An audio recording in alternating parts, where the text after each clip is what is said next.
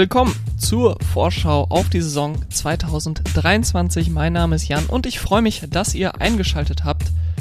Ich möchte zwischen jetzt und dem Saisonstart pro Folge auf zwei Teams schauen und diese wie im vergangenen Jahr analysieren. Einmal Blick auf Fahrer und Teamchef, dann drei essentielle Fragen für das Team im kommenden Jahr beantworten. Wer gewinnt das Qualifying-Duell? Wer holt mehr Punkte? Und was ist die Schlagzeile der Saison? Und danach tiefergehend auf die größte Frage, die sich mir vor dem Saisonstart bei dem jeweiligen Team stellt, eingehen.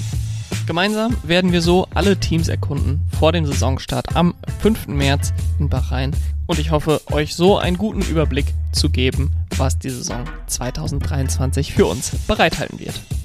Heute sprechen wir über die 10. und 9. Platzierten der letzten Saison mit Williams und Alpha Tauri.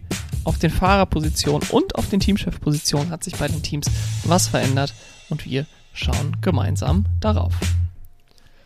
Bei Williams gibt es einen Wechsel auf der Fahrerposition, nachdem man ja letztes Jahr Alexander Albon für den nach Mercedes gegangenen George Russell verpflichtet hat, verpflichtet man nun Logan Sargent aus dem eigenen Juniorenprogramm für Nicolas Latifi, den man auf die Straße gesetzt hat.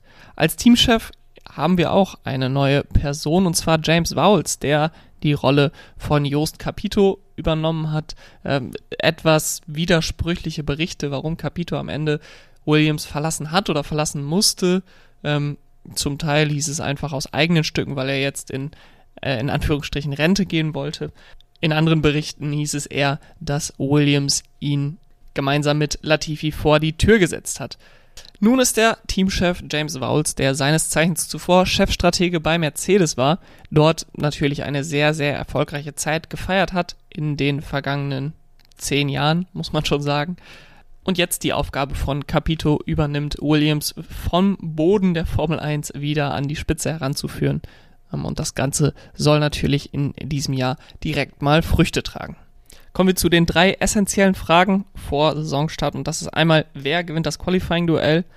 Und da sehe ich Alexander Alben vorne, der britische Fahrer, der unter thailändischer Flagge fährt, ähm, war in der letzten Saison wirklich sehr überraschend gut bei Williams. Ich, ich war sehr positiv überrascht von seinen Leistungen. Ähm, der Williams war mittelmäßig und sein Teamkollege Nicolas Latifi war relativ schwach. Daher fiel es wahrscheinlich auch leicht, ähm, einen guten Eindruck zu hinterlassen.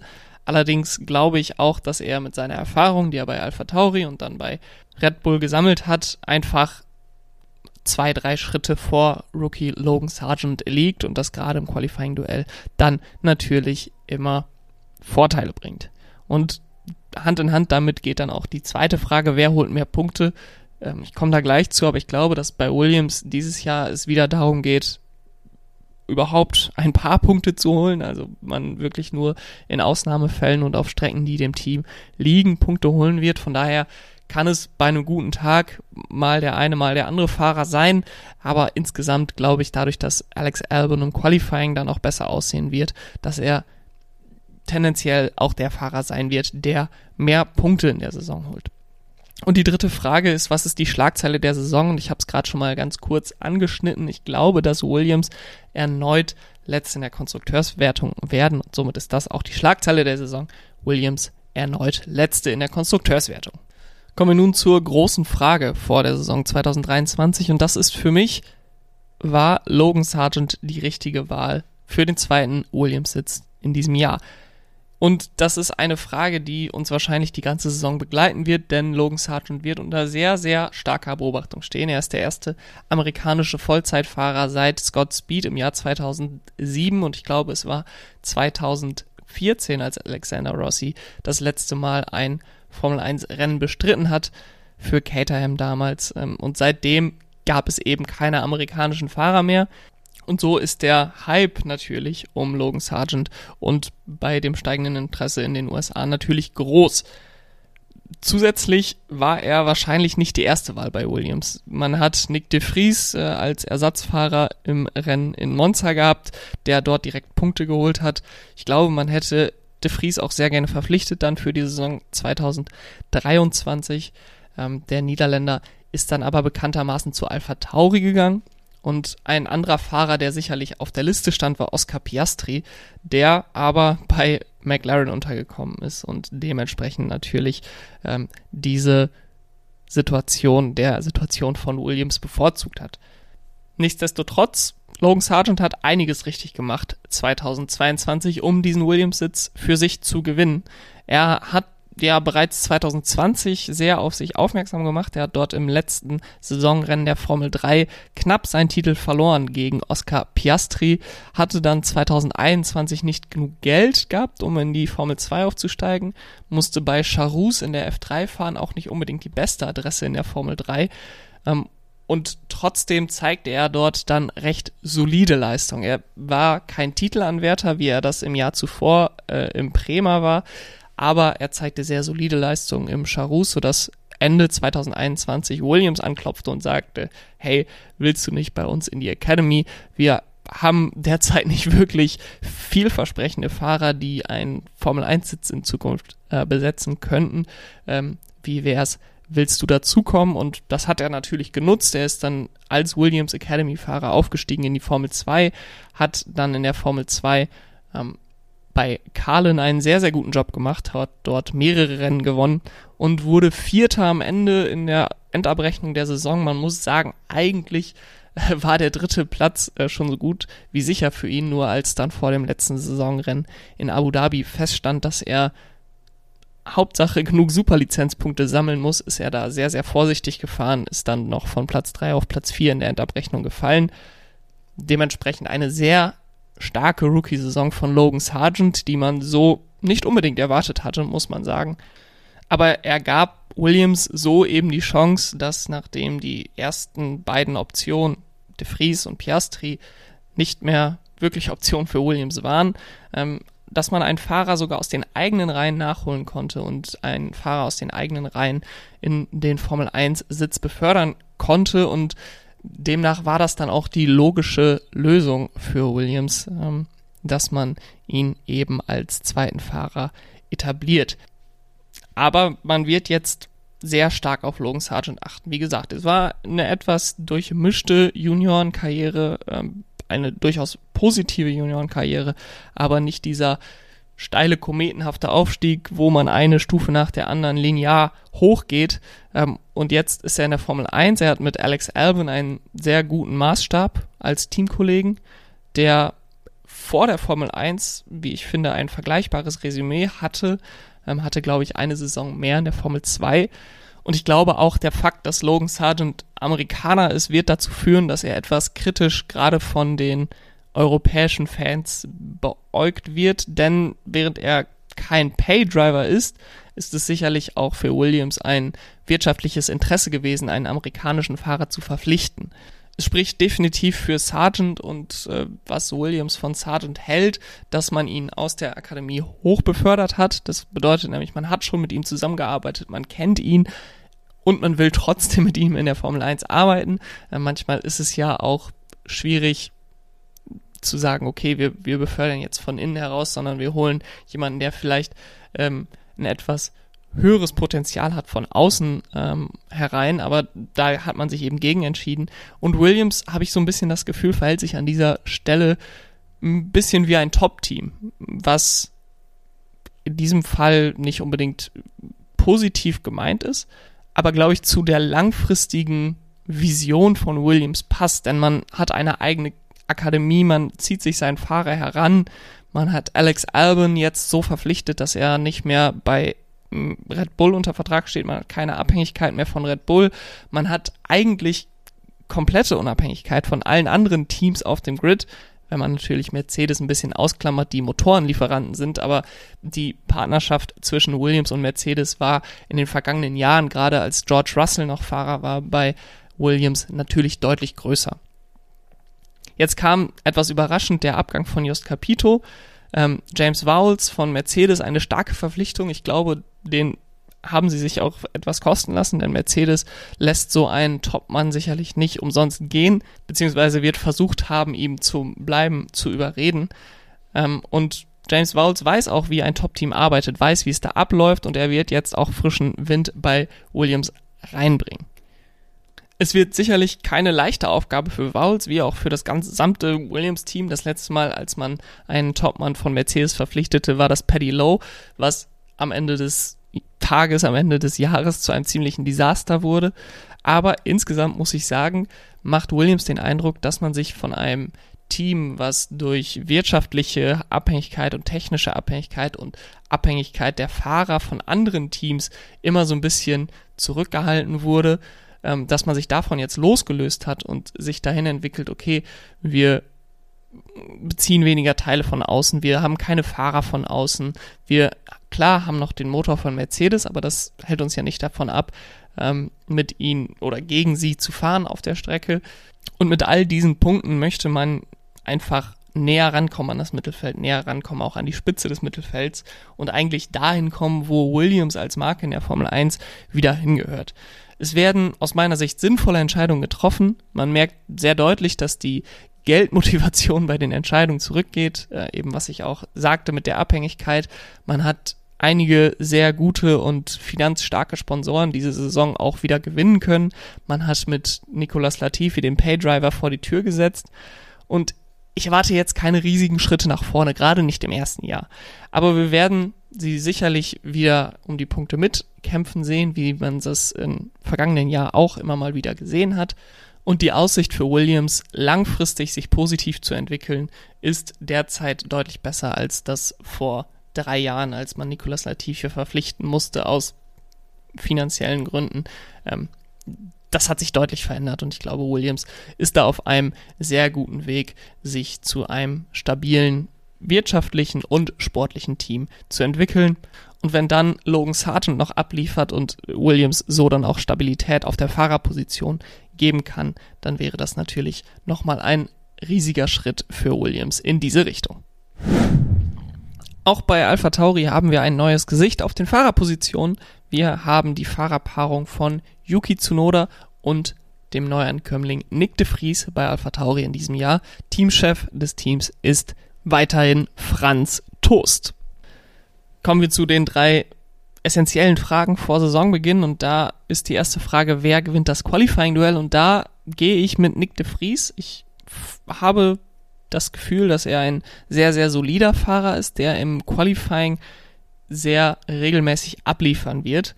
Ähm, ich komme auch direkt zum nächsten Punkt, wer holt mehr Punkte? Da sehe ich eher Yuki Tsunoda vorne, ähm, denn ich glaube, dass Yuki Tsunoda die bessere Spitzenleistung an einem Wochenende abliefern kann, dass er sich mal einen vierten, fünften, sechsten Platz sichern kann in dieser Saison, während Nick de Vries häufiger um den achten, neunten, zehnten Platz mitfährt. In der Endabrechnung holt Tsunoda so vielleicht mehr Punkte, aber durch die, die wenige, weniger konstant, die Tsunoda mitbringt, ist es Nick de Vries, der im Qualifying-Duell häufiger vor dem Japaner ist. Ähm, und was ist die große Schlagzeile der Saison? Ähm, und die ist vielleicht etwas widersprüchlich mit dem, was ich gerade gesagt habe. Die ist nämlich für mich, dass de Vries bereits nach einer Saison bei Alpha Tauri wieder gehen muss. Ja, Nick de Vries hat mit Red Bull einen mehrjährigen Vertrag unterschrieben. Dieser beinhaltet aber offenbar nicht zwangsläufig, dass diese mehreren Jahre auch in der Formel 1 sein müssen und mit Alpha Tauri sein müssen. Und ich kann mir gut vorstellen, dass wir am Ende der Saison ähm, die harte Entscheidung sehen werden, dass Nick de Vries seinen Stammplatz bei Alpha Tauri wieder abgeben muss zugunsten eines Juniorfahrers aus dem Red Bull Junior Team. Und die große Frage vor der Saison 2023 bei Alpha Tauri ist für mich, ob Yuki Tsunoda einen weiteren Schritt nach vorne machen kann.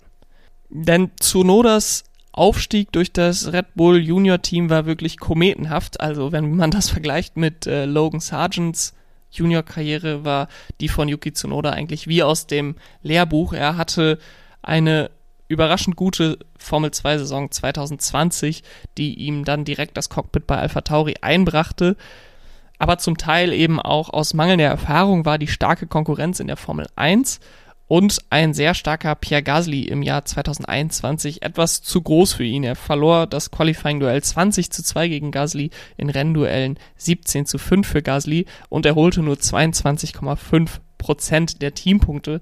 Gasly eben dann 77,5 Prozent, also mehr als dreimal so viel Punkte wie Tsunoda holte Gasly in dem Jahr. Im Jahr 2022 sah das Ganze dann schon wieder anders aus. Der Alpha Tauri AT03 war deutlich schlechter im Vergleich zur Konkurrenz als der Vorgänger, aber Yuki Tsunoda war deutlich näher dran als Pierre Gasly. Er hat das Qualifying-Duell 13 zu 9 verloren, er hat das Rennduell 13 zu 7 verloren und er holte in dem Jahr 34,2 Prozent der Teampunkte immer noch fast die Hälfte der Punkte, die Pierre Gasly holte, aber es war definitiv ein Schritt nach vorne. Es war schwierig für Tsunoda eben mit dem etwas langsameren AT03 auszusehen, als sei er verbessert. Seine durchschnittliche Qualifik Qualifying-Position und sein durchschnittliches Rennergebnis hat sich verschlechtert im Jahr 2022 im Vergleich zu 2021 und auch absolut hat er weniger Punkte geholt als im Vorjahr und er wurde, wie gesagt, immer noch von seinem Teamkollegen geschlagen, auch wenn weniger deutlich. Aber wie gesagt, relativ war es eine verbesserte Saison und vor allem, was aus meiner Sicht am wichtigsten war für Yuki Tsunoda im Jahr 2022, war es eine konstantere Saison. Und wir sehen langsam aber sicher, dass Yuki Tsunoda lernt, in der Formel 1 ein guter und konstanter Fahrer zu sein. Ähm, das konnte man 2021, glaube ich, einfach nicht von ihm erwarten, weil er zu wenig Erfahrung hatte. Aber 2022 hat er einen richtigen Schritt, Schritt gemacht. Und die Frage ist jetzt, kann er 2023 den nächsten Schritt machen?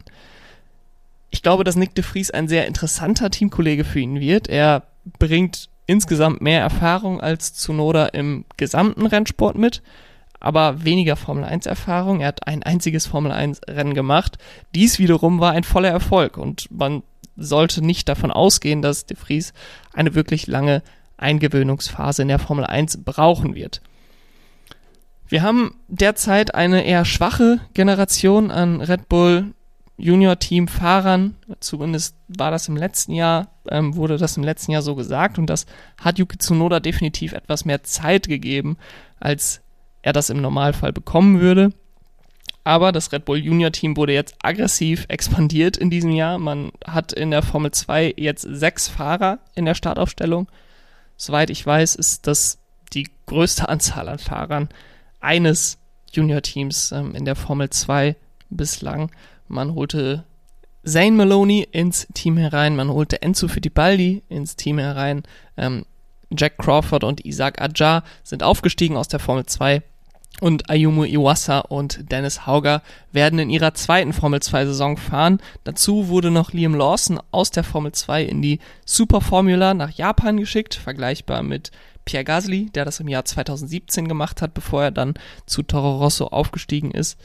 Franz Toast hat in den letzten Jahren immer betont, dass er keine zwei Rookies mehr im Team haben möchte. Und somit wird es spannend, dass wenn Alpha Tauri am Ende des Jahres einen der beiden Fahrer ersetzen wird, wer von den beiden ersetzt wird. Denn Yuki Tsunoda, klar, ist ein Eigengewächs, ist ein Red Bull Junior selber gewesen, ist jetzt ähm, fester Bestandteil der Red Bull Familie seit einigen Jahren aber er ist eben auch schon seine dritte Saison bei Alpha Tauri und wenn man dann nicht große Schritte von ihm nach vorne sieht, dann kann es auch einfach sein, dass man sagt, okay, wir haben von Nick de Vries noch nicht genug gesehen, wir wollen noch mehr von Nick de Vries sehen und deswegen setzen wir jetzt Yuki Tsunoda auf die Straße oder schicken ihn, ihn in eine andere Rennserie. Und deswegen wäre es sehr, sehr wichtig für Yuki Tsunoda, diesen Schritt nach vorne zu machen.